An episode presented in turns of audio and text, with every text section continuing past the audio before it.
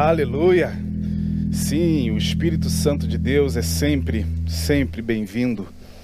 Ele, segundo Jesus, é aquele que estaria conosco, nos guardando, nos auxiliando.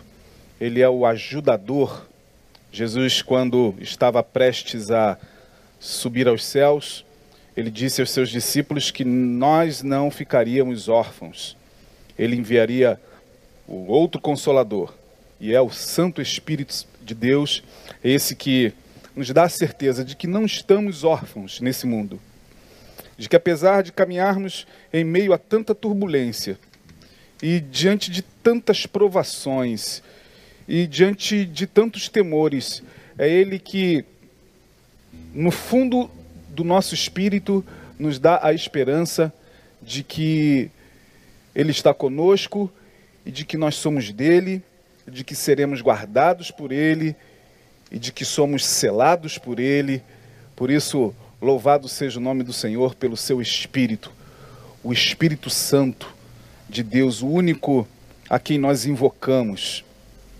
Ah, algumas pessoas perguntam se em nossas reuniões é, existe, já ouvi muito essa pergunta, é, se nas nossas reuniões nós fazemos invocações Falei, sim, mas somente há um Espírito, que é o Espírito de Cristo. É, essa é a invocação maior, mor, de todas as demais invocações que pode ocorrer no mundo, porque estamos é, invocando ao, ao, o Espírito da criação. E esse Espírito da criação, que é o Santo Espírito de Deus, cantado aqui pelos nossos irmãos, está conosco, está dentro de nós, confortando os nossos corações no momento da desesperança, trazendo, trazendo consolo no meio da dor, trazendo direção em meio a essa caminhada muitas vezes escura. Então, louve ao Senhor, porque é o Espírito Santo que tem nos dado forças todos os dias sobretudo para passar por esse ano dificílimo, ano inusitado para todos nós. Então é o Espírito de Deus. Você está de pé? É o Espírito Santo de Deus que tem fortalecido a tua alma. Glorificado e exaltado seja o nome do Senhor, porque, segundo a palavra, o Espírito Santo é também dado por Deus como um dom. Um dom. E esse dom nos é dado no momento em que reconhecemos o Senhor Jesus Cristo como nosso único e suficiente Salvador. Ao reconhecer Jesus, ao abrir-se a esta graça, então de graça, porque pela graça sois salvos por meio da fé, de graça nós recebemos o Espírito Santo. Nós não precisamos pagar, nós não precisamos fazer nenhum ritual nós não precisamos fazer nenhuma, nenhuma liturgia, nenhum tipo de sacrifício para receber o Espírito de Deus. Ele nos dá como dádiva, é uma dádiva. Então aí está na sua tela o nosso QR Code, como sempre falamos aqui, e nós quando lemos inicialmente a palavra do apóstolo Paulo, quando ele roga à igreja de Tessalonicenses para que a palavra seja, seja pregada com livre curso, é claro que para essa palavra, principalmente nos tempos atuais, ser pregada com livre curso, ela precisa de recursos. É? A palavra, para ter livre curso, ela precisa de recurso. Então, os recursos são as doações, são a, é a oferta, é o seu dízimo, a sua contribuição, para fazer com que nós possamos continuar no ar são aparelhagens, câmeras, e nesse momento então de, de pandemia, onde nós estamos agora dentro dessas plataformas digitais, precisamos de material e é a contribuição e a fidelidade de vocês que faz com que a palavra continue sendo ministrada e chegando aonde Deus permite ela chegar. Então, aí está na tela o nosso QR Code, você generosamente pode é, aproximar o seu celular, fazer a sua doação. É, e a nossa conta, que aí está, né, agência, conta corrente, nosso CNPJ. Você pode fazer a sua contribuição também diretamente com o DOC, com o TED, eh, e ajudar esse trabalho, ajudar na manutenção desse trabalho, que não é só um trabalho de propagação do Evangelho, mas um trabalho, sobretudo, social. Temos nossas obras sociais, temos a nossa, o nosso Instituto eh, Casa Viva, que é a nossa ONG, que atende pessoas. Né, estamos aí de segunda a sexta no horário comercial, trabalhando a todo vapor, precisando de doações, precisando do recurso daqueles que, que nos ajudam. Então, você que é membro da igreja, já tem sido fiel, já tem colaborado, e você que não é membro, deseja, acompanha nossos cultos, você que deseja fazer a sua oferta, você pode fazê-lo nesse momento, uh, aproximando ali o seu, seu QR Code, ou então fazendo a sua doação. Lembrando que Deus ama sempre aquele que faz isso com generosidade, com alegria. Uh, ofertas, dízimos e contribuições devem ser dados com alegria no coração e não com pesar. Se for com pesar, não é bom que faça, mas tem que ser em culto, porque também faz parte da adoração, faz parte do culto. Então, ao fazê-lo, faça com alegria, faça como alguém que é colaborador dessa obra, como participante e colaborador desse projeto que temos desenvolvido aqui na Igreja Batista Betânia ao longo de todos esses anos. Então nós vamos a mais uma canção. Você nesse momento pode levantar-se do seu lugar, vir aqui perto da sua, da sua tela ali de televisão e fazer a sua doação, ou então fazer através de um, de um DOC, de um TED, de uma transferência. É, anota aí, se não puder fazer hoje, anota aí a nossa, a nossa conta, é, agência conta, CNPJ, faça amanhã, faça quando você puder, mas colabore. Deus certamente, é, em graça e misericórdia, superabundará é, a sua generosidade. Não que você dê para receber, não é? A gente não ensina isso aqui. Não é dar para que uma porta seja aberta, não é dar para que Deus possa te dar em dobro, não é dar, não, a gente não ensina essa barganha aqui generosamente, generosamente, a bênção de Deus certamente vai te alcançar. É isso que a palavra diz. O coração, o coração generoso certamente não fica sem a, a, a dádiva de Deus. Então, vamos a mais uma canção e aí você tem a oportunidade de fazer a sua contribuição.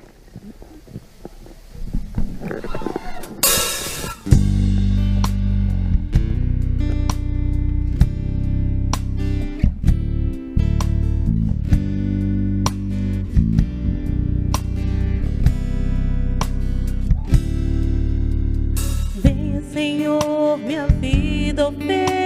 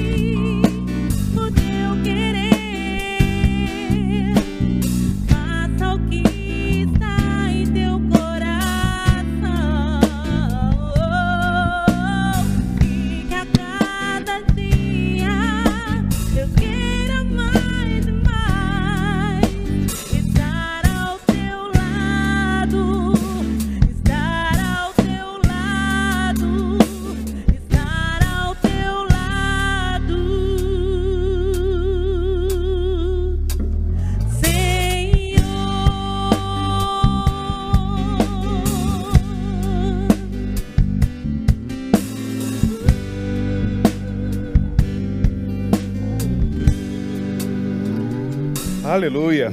É que seja o nosso desejo de a cada dia estar ao lado do Senhor. Quer coisa melhor? Quer privilégio maior de saber que você está ladeado pela, pelo amparo do Senhor, como diz a sua palavra, né? aquele que habita no esconderijo do Altíssimo, a sombra do Onipotente descansará. Então descansa. Em meio ao, a esse mar turbulento, descansa. Nós vamos orar nesse momento e vamos pedir ao Senhor isso, a capacidade de descansar. Eu quero que você nos acompanhe nesse momento de oração, você que está aí do outro lado da tela, você que já está cansado cansado de remar contra a maré, você que já está entregando os pontos, você que está desesperançado, você que está desanimado, você que está sentindo-se fraco, você que está perplexo, você que está atemorizado, você que está se sentindo impotente diante de uma situação, quero convidar você agora para que a gente possa falar com o Senhor, falar com Deus. A Bíblia diz que seus ouvidos não estão agravados para não poder ouvir, nem a sua mão está encolhida para que não possa salvar. Então vamos tomar posse dessa palavra e vamos falar com Ele, porque nesse tempo de angústia global, vimos todos ontem chocados as imagens ali do Líbano em Beirute, aquela explosão terrível, terrível. E aquelas cenas lamentáveis de pessoas sendo atingidas e corpos espalhados pelo lugar. E hoje, hoje, hoje, uma outra explosão acontece nos Emirados Árabes, agora à tarde, uma explosão eh, terrível. Hoje, Vimos ontem uma explosão acontecer lá em Beirute. E hoje, nos Emirados Árabes, uma outra explosão já está aí nas redes. Irmãos, o mundo o mundo está muito confuso, está muito caótico. Ah, e a gente não pode se deixar atemorizar, a gente não pode olhar para tudo isso e achar que o mundo se desgovernou e de que Deus perdeu o controle da situação, porque Ele não perdeu o controle da situação. Ele é Deus. Ele pode até permitir que algumas coisas aconteçam, mas não significa que Ele perdeu a sua onipotência. Não significa que ele perdeu a, perdeu a sua onisciência. Não significa que ele perdeu a sua onipresença. Não, Deus é o mesmo Jesus Cristo é o mesmo ontem, hoje e será eternamente. E nós estamos sendo muito bombardeados psicologicamente, psiquicamente, espiritualmente, a desacreditar das promessas. Tem pessoas que já não creem mais, olha para a situação em que o mundo se encontra e já não crê mais, já não consegue mais crer na, na palavra, já não consegue mais ter esperança. Então, em nome de Jesus, vamos pedir a Deus que encha o nosso coração de fé e de esperança.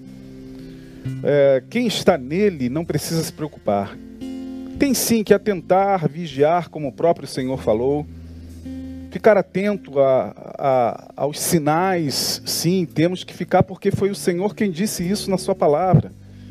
Mas não pelo fato de ficar atemorizado e achando que, que você está no meio desse tiroteio sem, sem, sem proteção. Não, Deus está conosco. O anjo do Senhor acampa-se ao redor daqueles que o temem e os livra. Os anjos de Deus estão trabalhando na terra. É claro que os teus olhos carnais não veem as ações desses espíritos do bem, da luz, desses espíritos enviados por Deus, mas eles estão presentes. Creia nisso. Creia nisso. Tudo só acontece pela vontade divina, pela vontade de Deus. Então vamos orar. Curva a sua cabeça. Sei que Tem pessoas enfermas aí na sua família, você que está enfermo, precisa de uma, de uma intervenção de Deus, precisa de uma resposta. Ore comigo nesse momento, Pai, no nome de Jesus. Eu te peço que, pela tua bondade, a tua mão se estenda sobre a vida dos teus filhos nesta hora, Senhor. Ó Deus, vivemos em um mundo atualmente muito caótico. As cenas que vimos ali ontem, ó Deus, no Líbano, mexeu com todos nós, mulheres, crianças, jovens, idosos, Senhor, atingidos por aquela explosão. E hoje outra explosão acontece, Senhor, ali nos Emirados Árabes. Ah, Deus, tenha misericórdia. Eu sei que tudo acontece pela tua vontade, mas o Senhor não perdeu o controle de absolutamente nada. O Senhor é Deus. E o Senhor não tem que nos dar explicação de nada. Não estamos aqui pedindo explicação de nada. Não estamos aqui revoltados, ó Deus, e querendo uma explicação do Senhor, do porquê dessas coisas estarem acontecendo. Estamos aqui na condição da tua palavra deixada lá em Lamentações de Jeremias: de que se queixa, pois, o homem? Queixe-se cada um dos seus próprios pecados. Então, nós aqui estamos, primeiramente, para confessar nossas falhas e pecados e dizer que pecamos contra o Senhor, se não um pecado, ó Deus, de ação, mas um pecado, Senhor, talvez de omissão. Diante das injustiças nos calamos, diante, ó Deus, é, da, da mentira, Senhor, não somos verdadeiros. Diante, ó Deus, do, do desespero de alguém, nós fingimos que não vemos muitas vezes. Tem misericórdia de nós. Tua, tua palavra diz que somos sal e luz do mundo. Então levanta a tua igreja nesses dias como sal e luz do mundo para fazer uma diferença nesta sociedade tão corrompida. Em meio, Senhor, a essa política tão tão desonesta, tão tão corrompida, Senhor, tem misericórdia. Entregamos o Brasil em tuas mãos, entregamos, Senhor, as nações em tuas mãos, entregamos os nossos irmãos ali no Líbano, em Beirute em tuas mãos. Toma aquela toma aquele aquele país que ficou destruído, Senhor, em tuas mãos e e opera grandemente, tenha misericórdia, levanta, Senhor, ações socorristas para aquele lugar. Toma em tuas mãos os Emirados Árabes, aquela explosão que aconteceu ali, naquela cidade. Ó oh Deus, toma em tuas mãos o, o, Rio de Janeiro, os estados desta nação, desta república, Senhor. Estamos ainda em meio a este mal, a esta pandemia, então que tu possas nos guardar e nos livrar. Tome em tuas mãos o meu irmão que está comigo agora, conectado em oração. Visita os enfermos.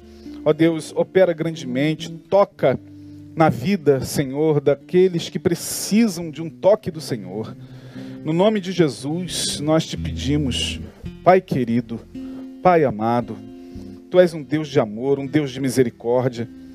Tu não te esquecestes daqueles que te amam, daqueles que te buscam. Sim, ó Deus, tu não te esquecestes de nós, temos a certeza disso, mas muitas vezes nós nos esquecemos do Senhor, da Sua palavra e das Suas promessas. Por isso, fortalece a fé do meu irmão, fortalece o coração de cada um dos teus filhos que estão ao alcance desta oração, ao alcance deste culto, Senhor. No nome de Jesus nós te pedimos, opera grandemente e fica conosco. Assim oramos no nome poderoso de Jesus Cristo, nosso Senhor, e agradecemos. Amém. Amém. Queridos, eu quero ler com vocês e comentar sobre um tema que é um tema muito, muito batido na igreja evangélica, mas eu quero conversar um pouquinho, talvez numa outra perspectiva sobre esse tema, que é o tema da santificação. Santificação é um tema que parece simples, parece tema de escola dominical, mas é um tema muito confuso ainda, muito complexo na mente de muitas pessoas. E por isso, eu gostaria hoje de iniciar com vocês uma reflexão, primeiro lendo o texto que nós vamos ler, que está em João capítulo 17, Evangelho de São João, capítulo 17, verso 17. João 17, 17. Esta é a última oração que Jesus faz pelos seus discípulos antes de ser entregue nas mãos dos malfeitores. É a última oração. Já havia acabado a ceia aqui. Judas já havia saído para entregar-lhe. E Jesus, então, após a ceia, faz essa oração lindíssima chamada oração sacerdotal. Ele, como sumo sacerdote eterno, segundo a ordem de Melquisedeque, ele ora pelos seus discípulos. E no verso 17, no meio da oração, eu quero que você me acompanhe, ele diz assim: Santifica-os na verdade, a tua palavra é a verdade. Santifica-os na verdade, ou numa outra tradução, santifica-os na tua verdade. A tua palavra é a verdade. Portanto, quando nós falamos de santificação, e eu disse que nós estamos diante de um tema que aparentemente parece simples, mas não é.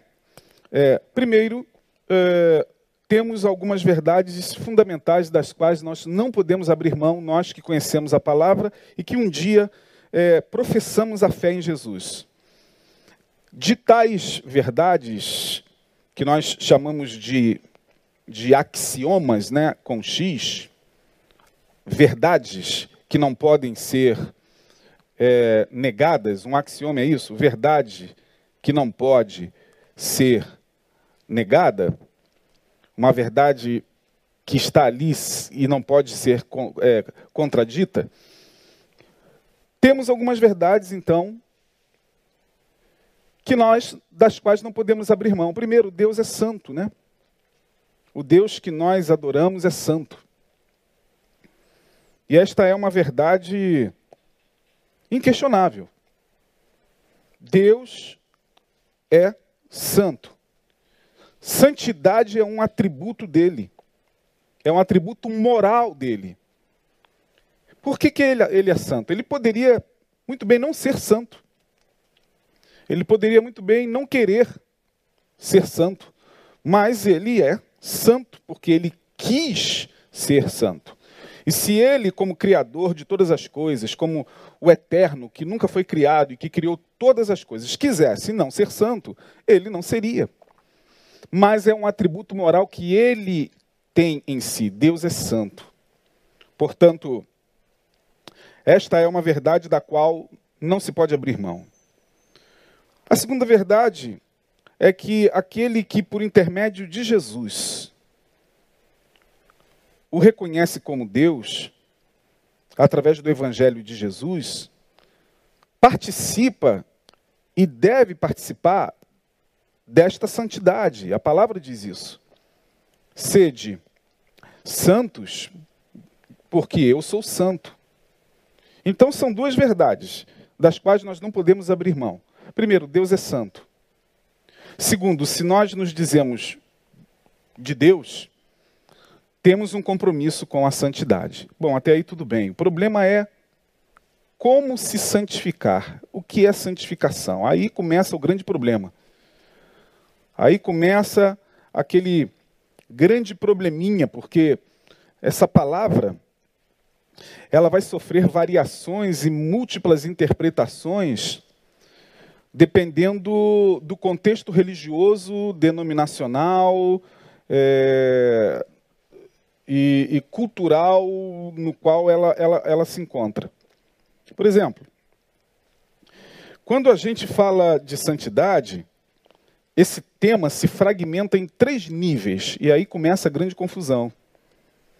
Em três níveis. O tema santidade, ele começa a se fragmentar em três níveis. O primeiro nível é o nível moral. Tem pessoas que entendem a santidade apenas na questão moral, comportamental. Só. Então, para eles, se converter é deixar de fazer. Esse é o primeiro nível, o nível moral. Na cabeça de alguns irmãos nossos, ser santo significa mudar comportamento apenas. Então, se ele se converteu e se ele praticava algumas coisas, ele não pratica mais. Mas é sempre no sentido comportamental, não passa muito disso. Então, é, ele começa a se enquadrar dentro de certas restrições, restrições comportamentais e ele se sente santo porque ele acredita piamente que a santidade se dá pelo seu comportamento. Esse é o primeiro nível. Para muitos, santidade não passa de mudança de hábito, como aquele filme da Ruth Goldberg, se eu não me engano o nome dela, aquela atriz. É mudança de hábito. Somente. É, o nível moral. Apenas. Bom, não estou dizendo que, que a santidade não perpassa por esse nível, mas para alguns para aí. Aí vem o segundo nível que, que a santidade é interpretada, em que a santidade é interpretada. O nível cultural. Bom, no nível cultural, existem muitas leituras culturais, e aí as divergências começam a aparecer. Né? Sai do nível comportamental, entra-se no nível cultural. Por exemplo, lá no primeiro nível, no comportamental, todo mundo sabe que é, não é conveniente ao, a, aquele que tem a consciência do evangelho é, dar-se a determinados comportamentos. Por exemplo, é, aquele que minta não minta mais, aquele que furte não furte mais, aquele que furtava não furte mais, melhor dizendo, o apóstolo Paulo vai escrever isso lá em Efésios, né? aquele que enganava não engane mais, aquele que, que adulterava não adultere mais, é, enfim, esse é o nível comportamental, está lá.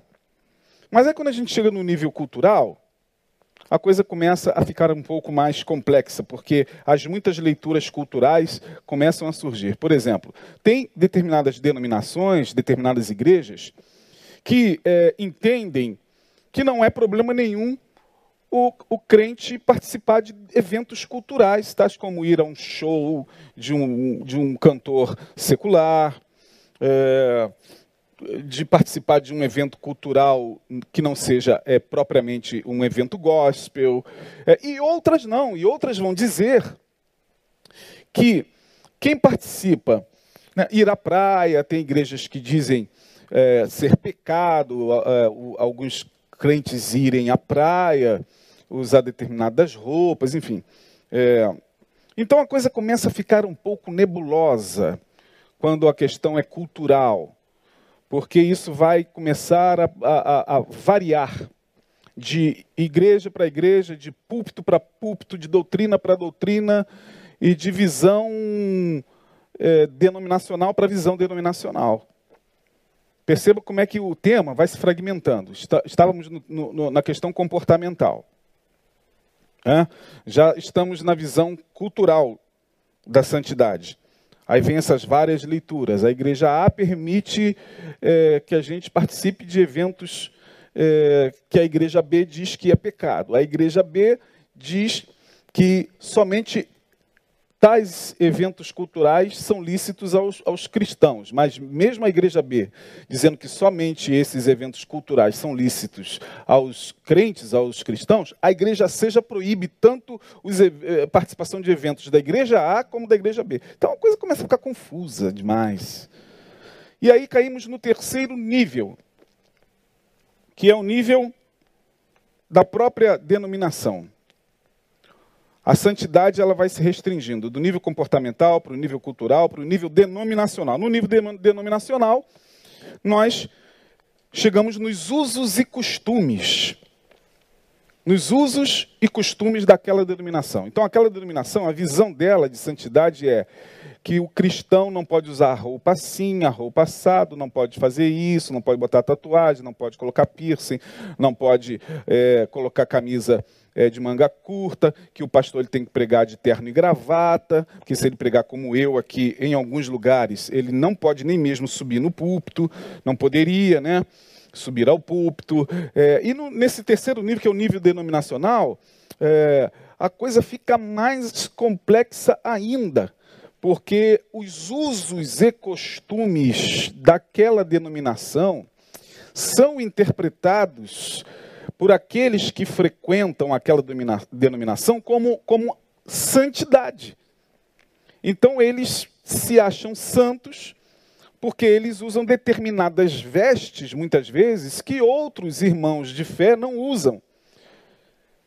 E eles se acham mais santos porque é, eles eles é, é, não fazem, por exemplo, é, o que outros irmãos de outras denominações fazem, como, por exemplo, tem igreja que proíbe você de cortar cabelo, que proíbe você de, de, de andar de calça curta, tem que andar de calça comprida, mesmo num sol de 40, 50 graus, porque isso tem a ver com santidade, isso tem a ver com, com com temor ao Senhor e santidade, que Deus é santo, e aí a santidade de Deus passa a ser percebida na ocultação do próprio corpo, porque para determinadas igrejas o corpo é a expressão do pecado.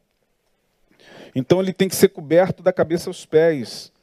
É, tem igrejas que, que vão pregar as, os mais variados costumes e vão chamar aquilo ali de santidade. Então perceba só nessa minha introdução como a coisa fica confusa, como a coisa fica complexa, porque o irmão que até então estava frequentando uma determinada denominação, uma determinada igreja, estava num determinado rebanho, onde não tinha problema algum ele usar determinadas vestimentas, quando ele sai dali, ou se chateou ali com aquela igreja, ou gostou mais daquela outra lá, ele vai para aquela outra lá e aquela outra já tem uma restrição a nível de usos e costumes. E aí aquele irmão, né, você encontra aquela pessoa, aquele irmãozinho que de repente até congregou com você ou em outra denominação e ele já está é, adequado né, com, suas tra com seu traje adequado àquela igreja. Porque agora ele entende que ele é santo, porque agora ele está andando como, como aquela igreja prediz no seu código doutrinário. Porque a maioria das denominações trabalha com código doutrinário.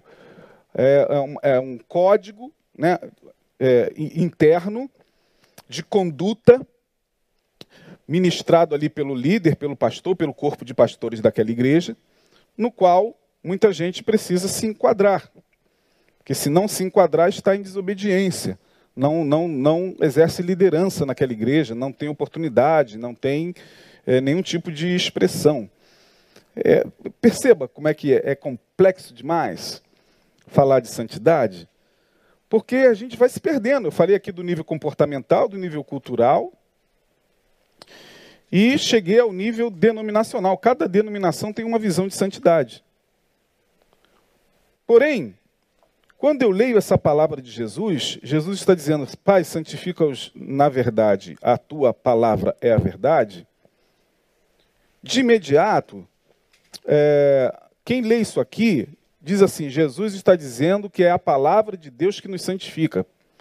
Só que as pessoas, eu quero que você preste bem atenção, elas têm uma dificuldade muito grande de entender que quando Jesus fala, Pai, santifica-os na verdade, a tua palavra é a verdade, ele não está dizendo aqui que a Bíblia tem o poder como verdade de santificar ninguém. Jesus não está se referindo ao texto, ao livro. E qual era a Bíblia de Jesus aqui disponível? O Pentateuco, os profetas. Ele faz menção o tempo todo do Pentateuco dos profetas, dos salmos. era essa Bíblia que Jesus usava no seu tempo, era a Bíblia que Jesus é, citava. Os cinco primeiros livros, é, os livros dos profetas, o livro dos Salmos. Então, quando ele falava, Pai, santifica-os na verdade, ele não está a priori dizendo, Pai, eles têm que ler tudo isso e têm que tentar cumprir tudo isso, porque seria impossível. Não tem como. Então, que palavra é essa quando Jesus, Pai, santifica-os na verdade, a tua palavra é a verdade? É aquilo que, como síntese do que já estava escrito e do que vem sendo anunciado desde Gênesis até Malaquias. De Gênesis a Malaquias, essa consciência da palavra vai crescendo, essa consciência do Evangelho vai ficando mais clara, essa compreensão da palavra vai se abrindo de forma mais límpida no coração dos seguidores da fé, de maneira que, quando Jesus encarna como homem, é a palavra que está encarnando. João deixa isso claro, eu já preguei sobre isso aqui uma vez, e eu quero só didaticamente fazer com que você entenda, no meio dessa confusão, quem é nascido e criado em meio evangélico, como eu, sabe que nós passamos por todos esses níveis, o nível comportamental de santidade, o nível cultural. É, tem coisas que certamente você faz hoje que não fazia quando se converteu. Eu também. Vai dizer que não, irmão. Tem coisas que hoje você faz sem culpa. E que você não fazia lá naquele início, da, naquela igreja que você se converteu. Você não fazia, mas hoje você faz. Por quê? Porque você foi entendendo que a verdadeira santidade, ela é muito mais profunda do que a, a restrição a esses níveis. Ela perpassa por esses níveis, mas ela chega na palavra. E quem é a palavra? Jesus. Jesus é a palavra. Ele é o cumprimento dessa palavra que cresce de Gênesis, passando pelo Pentateuco, passando pelos livros históricos, passando pelos profetas, tudo falava e apontava para ele. Portanto, ele é o sentido para trás da Bíblia. Vamos pegar Jesus no sentido para trás até Gênesis. E ele é o sentido para frente. Porque depois dele, o que os apóstolos, o que as epístolas de Paulo também falam tem a ver com ele. Jesus ele é esse fundamento maior. Como, se, como ele é o fundamento maior da, dessa compreensão da santificação, então ele vai dizer o seguinte: santifica-os na tua verdade, a tua palavra é a verdade. No verso de número 19, ele diz: é, E por eles me santifico a mim mesmo, para que também eles sejam santificados na verdade. Ora, quem é a verdade, irmão? É a Bíblia, pastor? Sim. Mas, quando se fala de verdade, nós temos que ir para além do livro, para além do texto. Como eu já disse, o texto testifica a verdade que vai ganhar corpo, que vai se corporificar, que vai se humanizar, que vai andar entre nós, como João vai dizer. Vimos a sua glória como a glória do unigênito do Pai. Lá no capítulo 1 desse mesmo livro aqui que eu estou lendo, João vai dizer: no princípio era o Verbo, a palavra, o Logos. E o Verbo, a palavra, o Logos, ali, o Verbo, a palavra, estava com Deus. E o Verbo era Deus. Então, para aqueles que, que acham que a palavra de Deus está restrita ao texto e aos livros, eu pergunto: na época de Abraão, Isaac e Jacó, existia Bíblia? Claro que não, irmão. Existia Bíblia na época de Abraão? Claro que não, irmão. Estamos falando lá de trás. Não existia Bíblia na época dos patriarcas Abraão, Isaac e Jacó. Mas eu pergunto a você: eles ouviram a palavra? Sim. Claro que sim. Por quê? Porque a palavra já soprava ali no Logos, que era Cristo.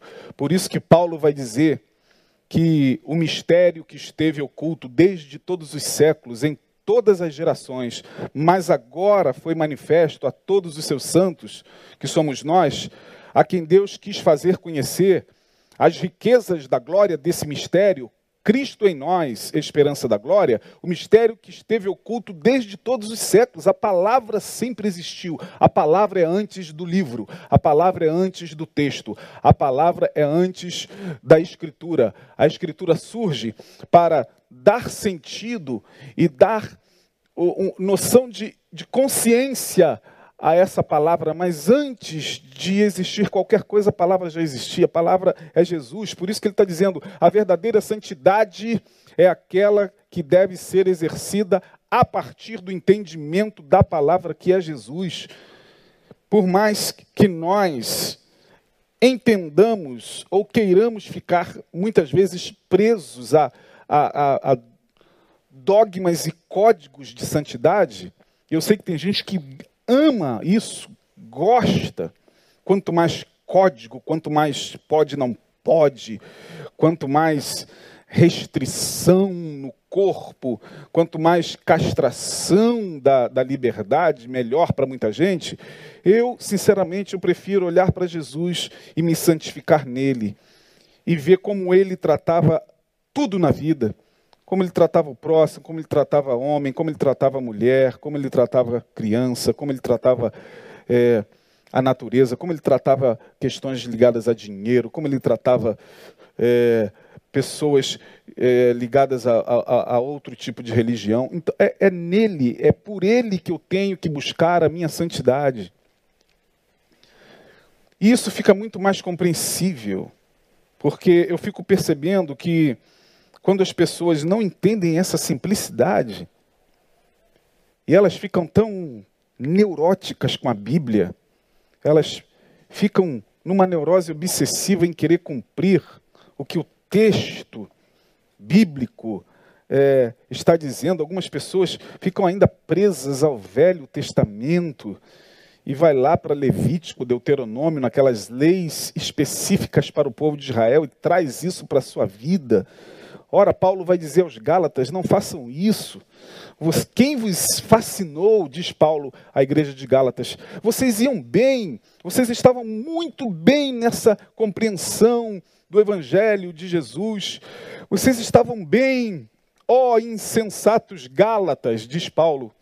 Quem vos induziu, quem vos fascinou para que vocês retroagissem a lei, para que vocês dessem dez passos atrás para ficarem presos aos rudimentos da lei de Moisés. Moisés, ele apontou para Jesus. Moisés, certa feita, diz, disse ao povo de Israel: O Senhor vosso Deus, antes dele morrer, ele disse: O Senhor vosso Deus levantará no vosso meio um profeta igual a mim. A ele vocês ouvireis, vós ouvireis. Moisés estava falando de Jesus. Jesus, certa feita, disse é, aos, aos fariseus, aos hipócritas que, que estavam querendo desafiá-lo, é, um deles disse: Você é maior do que o nosso pai Abraão? Jesus falou: Em verdade, em verdade vos digo que antes que Abraão existisse, eu sou. Aleluia, eu sou. Ele é o grande eu sou. Antes que Abraão, Salomão, Moisés, Davi existissem, eu sou, porque todos eles falaram de mim. E eles só estão lá porque tiveram de entrar lá para apontar para essa consciência que sou eu, diz Jesus, a palavra. Então eles não são modelo nenhum a ser seguido. Não, o modelo a ser seguido sou eu, diz Jesus. Eu sou o bom pastor, eu sou aquele que deve ser seguido. Então é muito mais fácil, minha gente, a gente ficar fascinado com. Tem alguns lugares por aí, não sei nem mais se existe isso, mas tinha igrejas por aí que faziam sete semanas de Salomão, é, os sete dias de Abraão, da fé de Abraão. é, os 15 dias da fé de, de, de, de, Davi. Eu nunca vi falar sobre a fé de Jesus. A fé de Jesus, é, como eu coloquei uma frase lá no Instagram da nossa, da nossa igreja, o Evangelho de Jesus às vezes é tão simples, tão simples, tão simples que chega a ser insuportável para alguns irmãos nossos. Eles precisam recorrer a Davi, a Salomão, a Abraão, a, ao que está em Levítico, a, a, aos mandamentos, mas porque seguir a Jesus tem, tem que ter muita coragem. Né? Parece que é mais fácil realmente a gente ficar preso à lei, parece que é mais fácil a gente ficar preso aos rudimentos da lei. Por isso que Paulo se indignou contra os Gálatas, por vocês retroagiram, vocês voltaram atrás, vocês foram fascinados a, a, a, a perderem essa compreensão. Então, se falando de santidade, Jesus está dizendo: Pai, santifica-os na verdade, a tua palavra, a tua palavra sou eu, a tua palavra é o que eu deixo de ensinamento ao coração destes que o Senhor me deu. Ele ora pelos discípulos, mas ora também por todos nós que somos discípulos dele. Nessa, nessa última oração, Jesus ora pelos cristãos. Ele vai dizer no verso 20 o seguinte: Lá no verso 20 do capítulo 17: Eu não rogo somente por estes, mas também por aqueles que, pela tua palavra, hão de crer em mim. Não vão crer em Abraão, nem em Isaac, nem em Jacó, nem em Moisés, não vão crer nem na Bíblia. Vão crer em mim, porque parece que para alguns evangélicos a Bíblia tem mais valor do que Jesus.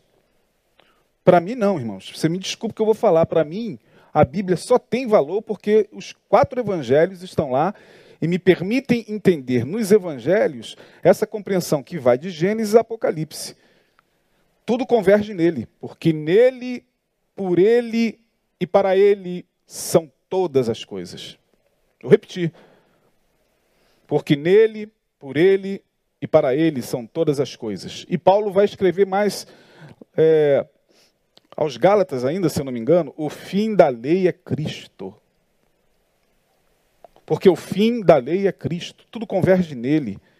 É nele que há a plenitude de todo conhecimento, de todo mistério, de tudo que abarca a compreensão da santidade.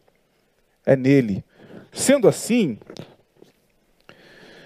a proposta de santificação, a partir do entendimento desta palavra, primeiro, vai além do comportamento, vai além das questões culturais, vai além dos usos e costumes, tem a ver com consciência. Tem a ver com consciência.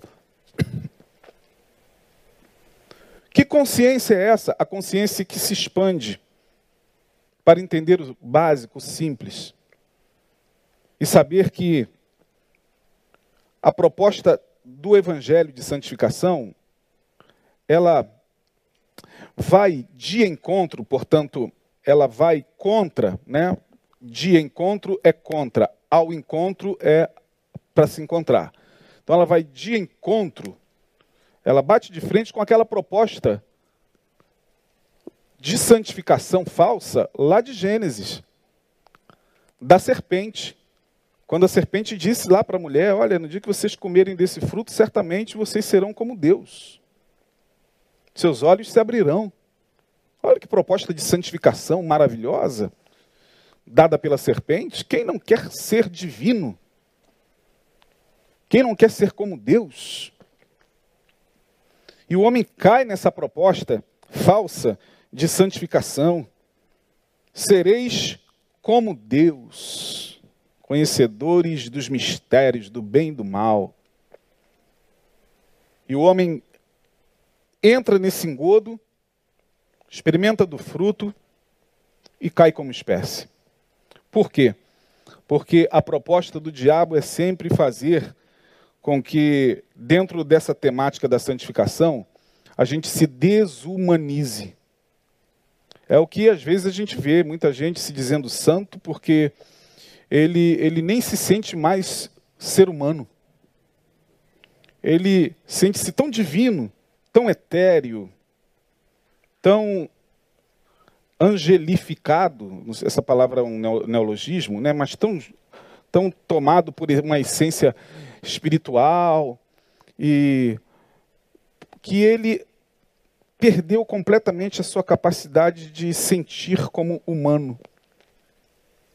Quando, na verdade, isso é uma proposta diabólica. A proposta de Jesus de santificação não é essa, não. A proposta de Jesus, Pai, que eles é, sejam santificados pela tua palavra, primeiro tem a ver com a capacidade, e aí vamos começar a entrar nesse tema de santificação pelo Evangelho e pela ótica de Jesus, é a capacidade que nós temos em Deus de assumir com todas as implicações a nossa humanidade. Esse é o primeiro ponto de uma santificação consciente em Cristo. É a capacidade não de querer ser como Deus, mas de querer assumir-se como ser humano, tendo que carregar todas as implicações e contradições e ambiguidades e dilemas e angústias de amor e ódio, muitas vezes, no sentido da ambivalência, eu não diria no sentido do sentimento em si, do amor e ódio, mas da ambivalência e todas as contradições que pulsam na alma humana e que estão dentro somente do humano, temos que carregar tudo isso dia todo, todo dia, e colocar tudo isso aos pés da cruz e confessar que nós não somos divinos, que nós não somos é, esse ser etéreo e espiritual a ponto de não sentir isso. Não, Paulo não fez isso. Paulo, quando ele buscou essa santidade lá em Romanos 7, Paulo vai dizer: não, eu não posso me, me, me, me furtar do, do direito de, de assumir essa contradição em mim. A lei, diz Paulo em Romanos 7, é boa, a lei é perfeita, mas eu sou homem. Eu sou homem.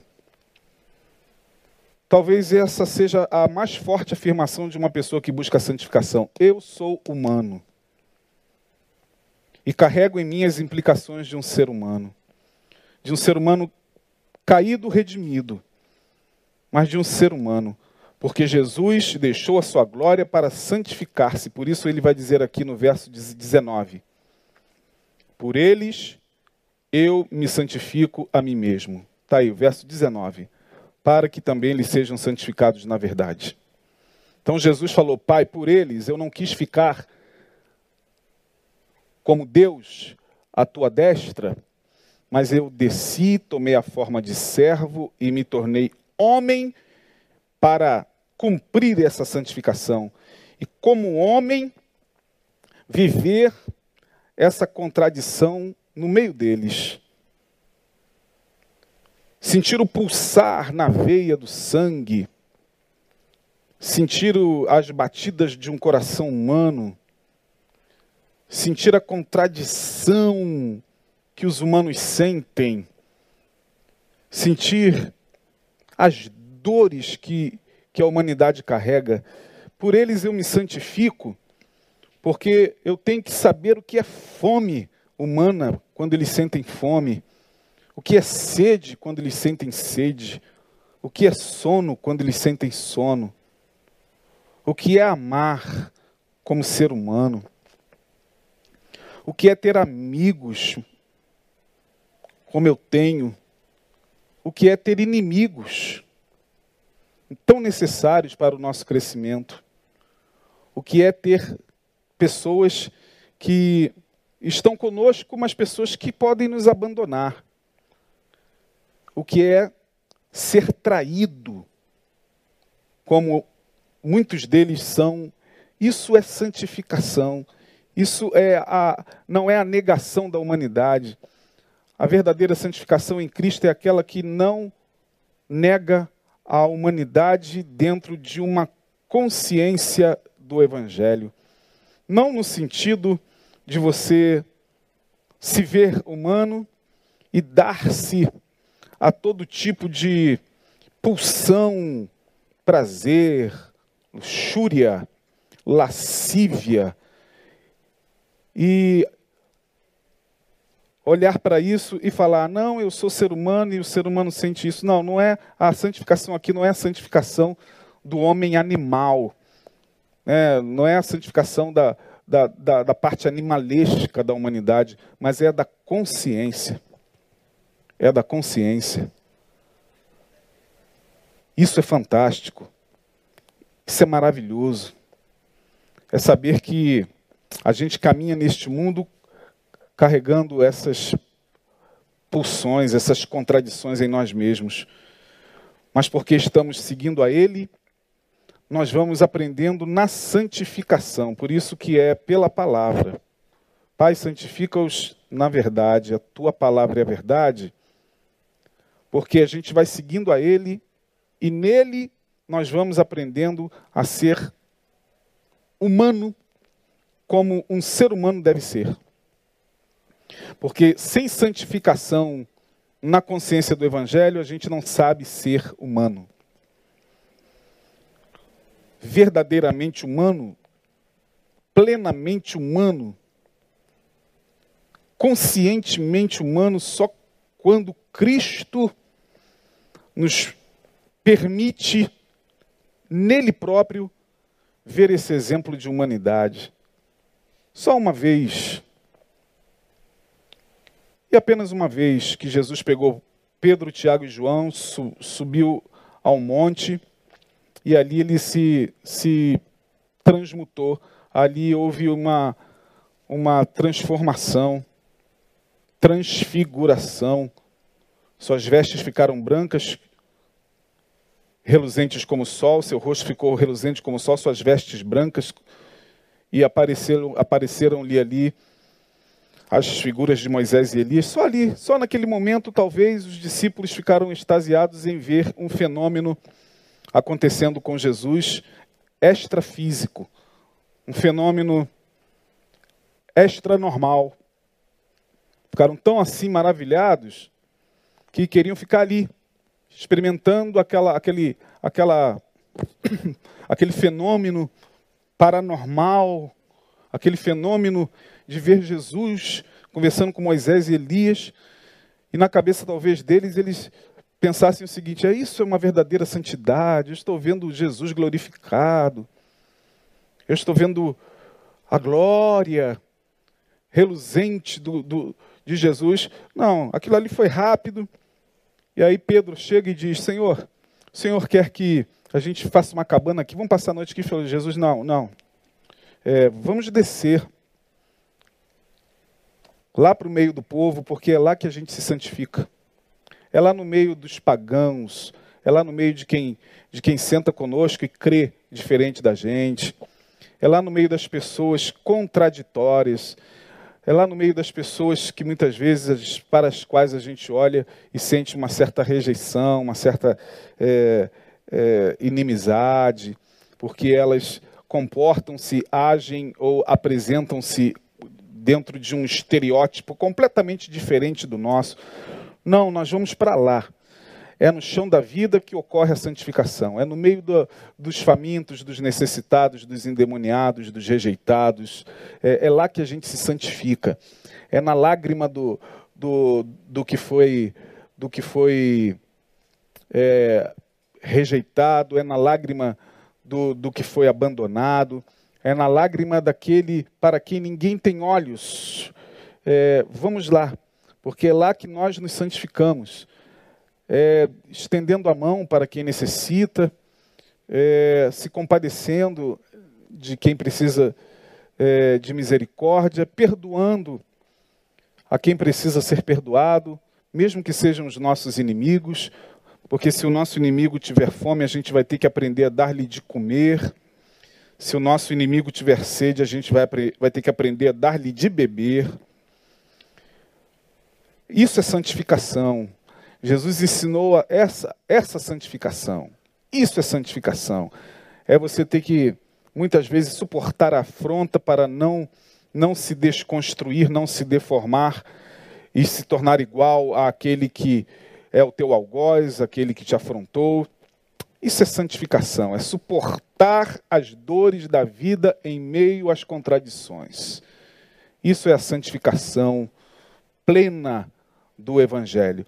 Que passa disso são doutrinas e códigos ditados por religiões. Mas a verdadeira santificação, ela não se dá em querermos ser etéreos. Porque se assim for, a gente cumpre o que o diabo quer. Sereis como Deus. Não. É, Jesus nos quer homens e mulheres de Deus. Sim, Jesus quer que você seja um homem de Deus, mas não Deus dos homens. Todo líder, todo todo pastor, todo bispo, todo apóstolo, todo guru, todo aquele que está à frente de algum movimento e que se torna Deus dos homens, ele está na condição de Gênesis, caiu na tentação do diabo. Não, não é para ser Deus dos homens, é para ser homem de Deus, não Deus dos homens. Porque os homens querem realmente adorar o tempo todo, eles adoram, como diz Romanos capítulo 1, eles adoram a, a própria imagem e semelhança de Deus. E por isso a, trazem sobre si condenação. Agora, o pior não, não, não é os homens adorarem, é receber a adoração e cair na condenação do diabo. E aí eu termino essa nossa primeira conversa na quarta-feira, se Deus nos permitir. Vamos dar continuidade. Toda santificação que nos afasta da nossa humanidade é diabólica. Toda santificação que nos afasta da nossa humanidade é diabólica. Quanto mais santos na consciência do Evangelho de Jesus, mais exalamos o humus no mundo, a humanidade. Mais temos cheiro de gente. Mais temos capacidade de nos identificar com a dor alheia. Então, que Deus possa falar ao seu coração nesta noite e fazer você refletir. Santificação como encarnação da graça é isso. E precisamos nesses tempos de santidade. Não a santidade que nos neurotiza, não a santidade que nos tira do chão da vida e nos coloca com os pés nas nuvens, mas uma santidade que é capaz de estar no meio da dor humana se solidarizar com essa dor humana, se indignar contra a injustiça, denunciá-la e fazer aquilo que Jesus fez lá em Mateus 5, no sermão da bem-aventurança. Vamos orar nesse momento e que o Espírito Santo fale melhor ao seu coração. Senhor, nós te adoramos pela tua palavra. Te pedimos que o Senhor nos prepare a cada dia para entender a necessidade que temos de nos santificarmos, porque a tua palavra diz que quem é santo santificar-se-á, se santificará mais ainda, e quem é sujo se sujará mais ainda nesse tempo.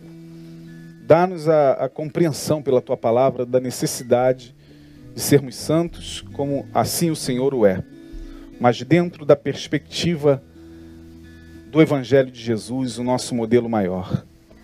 Que seja assim. Nós te adoramos por esta noite, te glorificamos e te pedimos, dá-nos um restante de semana abençoado, que os teus anjos estejam conosco. No nome de Jesus, nós te agradecemos por esta reunião e assim te pedimos que a graça de Jesus, que o amor de Deus e que as consolações do Espírito Santo estejam sobre nós nesses tempos difíceis, hoje e todo sempre. Amém. Deus abençoe. Até semana que vem.